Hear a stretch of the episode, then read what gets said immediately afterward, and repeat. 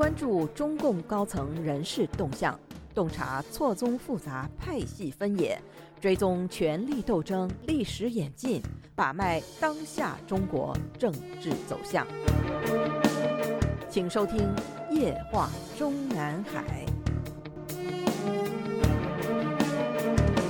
听众朋友们好，欢迎收听美国自由亚洲电台《夜话中南海》节目，我是节目的播讲人和撰稿人高鑫。我们今天所要播讲文章的题目是：目前的国务院系统里，谁有可能更上一层楼？我们在本专栏的上篇文章中介绍和分析了现任全国人大副委员长兼全国妇联主席沈月月和现任贵州省委书记单一琴两个女性代表共同入局或者其中之一入局等几种可能性。而像沈月月这样的不是十九届中央政治局委员的现任部国级官员中，比沈月月更有可能，或者说最有可能在二十大上入局的，当然是目前以全国政协副主席身份兼任国务院发改委主任的何立峰。去年年中，我们已经在本专栏接连发表了何立峰大概率接班刘鹤和何立峰已经贵为习近平第一重臣两篇文章。介绍了在习近平身边与丁薛祥一样重要，甚至比丁薛祥还要被器重的何立峰，在被习近平步步提携的过程中，也是比丁薛祥更有故事的多。在中国大陆上曾经热播过《大清第一宠臣》这部电视连续剧，而在中国当今圣上身边，宠臣知多少另论，但若论谁是第一宠臣，我们更倾向于认为是何立峰。理由就是所有在位的部国级以上官员中。他何立峰随侍习近平的机会，甚至已经多过了那个大内总管。进一步分析下来，在即将召开的中共二十大的一中全会上，这个何立峰小概率直接晋升政治局常委，进而准备接替韩正现在的国务院第一副总理职务，并继续分管发改委和国家财政。即使专业对口，又是轻车熟路，大概率是只晋升至政治局委员一级，进而接替刘鹤目前分管的那一摊。那么，分析到下届，也就是李克强的总理继任者韩正、胡春华还是汪洋主持的新一届国务院内阁中分管科技的副总理，就不能不分析一下现任教育部部长怀进鹏在二十大上入局的可能性有多大。已经有所谓的科学家进入二十大政治局，习近平重用军工系承载国运的说法，看好长教育部风格不同前任，体现中美真正较量的怀进鹏成为下届主管文教的副总理之一。这个怀进鹏和我们前两次节目中陆续介绍过的张庆伟、马兴瑞、袁家军同被外界视为习近平重用的航天系代表人物，是因为他曾经担任过中国航空航天大学的副校长和校长。不过，与其他的弃科学从政、不务正业的所谓航天系出身者相比，这个怀进鹏更是多了一份中国科学院院士的头衔。一九六二年十二月出生的怀进鹏是所谓航天系成员中最年轻的一个，比同年出生的袁家军还年轻几个月。这个人从二零零九年五月开始，以北京航天航空大学党委副书记、校长的身份跻身副省部级，同年就当选了中国科学院的院士。二零一一年九月，怀进鹏被安排进中央党校第五十期省部级干部进修班学习，从此进入了中组部的正省部级干部培养计划。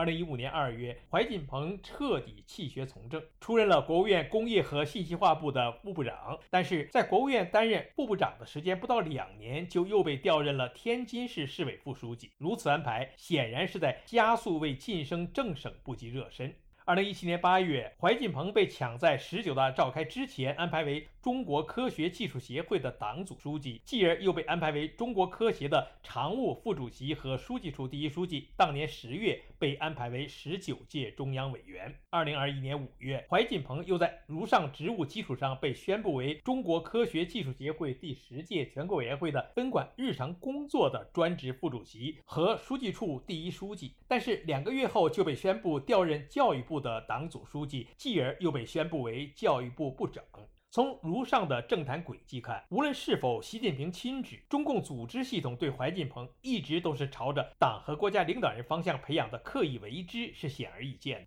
如果明年三月产生的新一届国务院内阁成员里有一名单独分管科教的副总理或者国务委员，不排除有花落怀进鹏的可能。而与他怀进鹏同样出身所谓航天系，凭着地方省级党委书记资历而成为二十大入局人选的几个人里，马兴瑞以二十届中央政治局委员身份继续担任封疆大吏的可能性几乎是百分之百。其他袁家军也好，张庆伟也好，如果能够入局的话，都有可能同时被宣布接任某个直辖市的市委书记或者广东省委书记的可能。那么，如果怀进鹏能够入局，日后的具体职务最大可能是在国务院。有分析认为，在习近平施法毛泽东当年的大炼钢铁，决心要让中国芯片感应超美的今天，怀进鹏著名计算机专家的背景，绝对是他二十大入局的得分项。我们也十分看好怀进鹏在中共二十大或者是二十大之后的部国级前景。如果在二十大上不能入局的话，那么这个怀进鹏大概率会成为万钢的接班人，以下届中国科协主席的身份进入全国政协，也可能是进入全国人大担任副职。这里需要说明的是，曾经的中国科学院的院长和中国工程院院长以全国人大副委员长或者全国政协副主席身份享受部国级待遇的历史已经被习近平改变了。现在的中国科学院的院长和中国工程院的院长都只是正省部级，与其他的国务院下属的事业单位无异。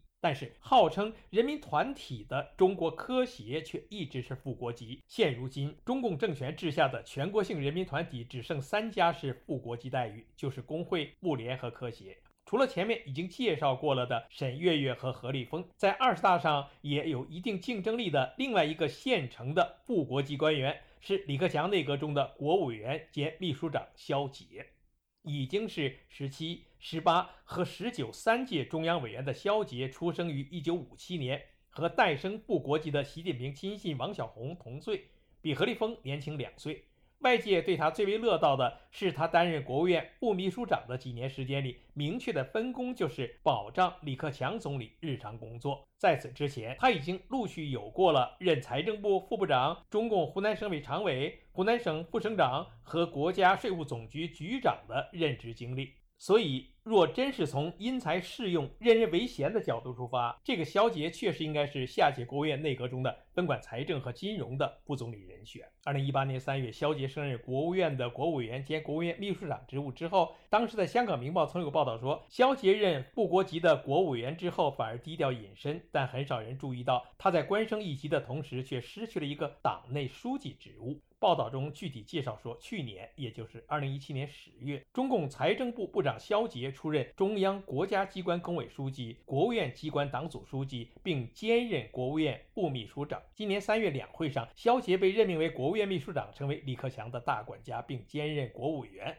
但是，肖捷只保留了国务院机关党组书记一职，失去了一个党内的国家机关工委书记职务，令肖捷的权重大打折扣。这可能是他异常低调的原因之一。其实，这则报道的作者是只知其一，不知其二。当时的肖捷失去了的那个党内书记职务的原因，是因为机构本身都不存在了。当时的习近平的机构改革内容之一是把原国家机关工委撤销，职责并入新成立的。中央和国家机关工作委员会，简称中央和国家机关工委，而这个新的或者说合并之后的工委书记，自然是中央办公厅主任去兼任。毫无疑问，现任中央办公厅主任习近平的铁杆心腹丁学祥在二十大上的政治前景会进一步看好。但相比于十九大上才成为中央委员，同时就进入了政治局的丁学祥，肖捷毕竟已经是三届中央委员了。现任部国级领导人的仍然适龄者中，能够和肖捷比政治资历的，也只有沈月月一人了。所以，即使肖捷不会被安排在二十大上入局，从明年三月开始转换跑道，在继任。一届部国级职务也是肯定。至于现任中共中央和国务院系统担任着政省部级部责职务，有资格成为二十届政治局新成员比选对象的。还应该有现任国务院发展研究中心主任和党组书记陆浩。今年六月二十五日，新加坡联合早报刊登了《新闻人间政坛明星出局》一文，说是中国自然资源部部长陆浩前天被免去中共国土资源部党组书记职务，调任国务院发展研究中心党组书记。这意味着陆浩将很快卸任自然资源部的部长，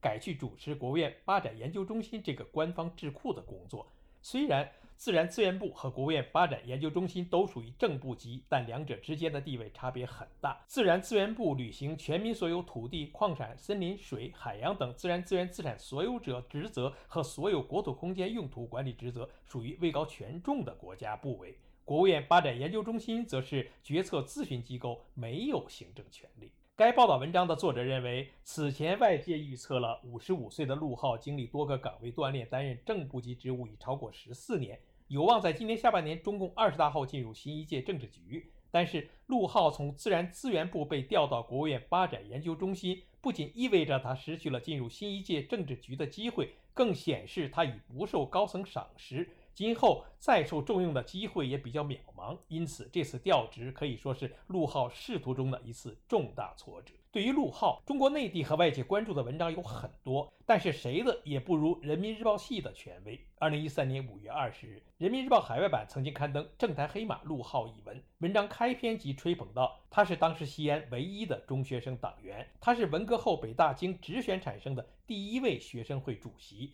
他三十五岁时就出任了北京市副市长，他是目前内地最年轻的省长，他就是屡屡刷新最年轻官员记录的陆浩。”文中介绍说，一九六七年，陆浩出生于西安。到了高三，陆浩就显示出超越同龄人的成熟，成为文革后西安第一个，也是当时唯一一个中学生共产党员。一九八五年，陆浩被保送进入北京大学经济管理学院，进校不到两年，经过直选成为北大学生会主席。从北大毕业后，陆浩被分配到了北京清河制泥厂工作，历任了厂长助理、副厂长等职。一九九五年，年仅二十八岁的陆浩领命出任有着五千多职工的制泥厂厂长，成为京城国企中最年轻的一把手。一九九八年当选北京市第三届十大杰出青年，同年升任北京市纺织控股集团有限责任公司党委常委、董事和部总经理。到了三十二岁这一年，陆浩就成为当时最年轻的正厅局级干部，担任了北京中关村科技园的管委会主任一职。二零零三年一月，三十五岁的陆浩又成为北京市的副市长，成为当时北京市最年轻的副市长。二零零八年五月，时年四十一岁的陆浩接任了共青团中央书记处第一书记，成为最年轻的正部级官员。二零一二年十月，陆浩在中共十八大上当选中央委员。二零一三年三月，四十六岁的陆浩履新黑龙江省代省长，成为当时内地最年轻的省府首长。日后的陆浩一度被认为会进一步由省长升任省委书记，日后就凭着最年轻的省委书记的年龄资本进入中央领导层。所以，当他被从黑龙江省长位置上调任国务院部长的时候，就已经被外界认为是团派明星提前谢幕了。可是，我们不妨换个角度思考一下：如果习近平和中组部是在把已经是两届中央委员，但却比习近平正准备提拔为副国级的王小红足足年轻了十岁的陆浩，朝着国务院部职领导人的方向培养，那么从省长到省委书记，再到国务院副总理，应该不如从省长到国务院的不同部级领导岗位，再到国务院副总理的培养途径更有利于工作。至于陆浩从国务院的所谓位高权重的部门改换至没有行政权力的咨询机构，来证明他不再受重视的评论人士，首先是不清楚这个国务院发展研究中心与习近平为组长的中央财经领导小组下属的常设办公室之间的关系，更没注意到刘鹤曾经是以国务院发展研究中心党组书记、副主任的身份，同时担任中央财经领导小组办公室的部主任。对中共中央和国务院机构多有一些具体了解的人士都知道，这个国务院发展研究中心是为党中央和国务院服务的，首先是为党中央服务的。而这样一个重要机构，长期以来都是主任和党组书记的双首长制。但在陆浩到位之前，不是主任空缺，就是党组书记职务空缺。在陆浩到任之前，主任一职一空就是三年。现如今由陆浩一人身兼主任和党组书记两职，此任命只能说明陆浩是在被重用，而不是相反。所以，陆浩以二十大上入局，或者明年三月升任国务院的国务委员去接替王勇的仕途走向，成为习近平的第三任期内手下的最年轻的部国级，是有较大可能。听众朋友们好，我们今天的夜话中南海节目就播讲到这里，我是节目的播讲人和撰稿人高鑫，谢谢各位收听，我们下次节目再会。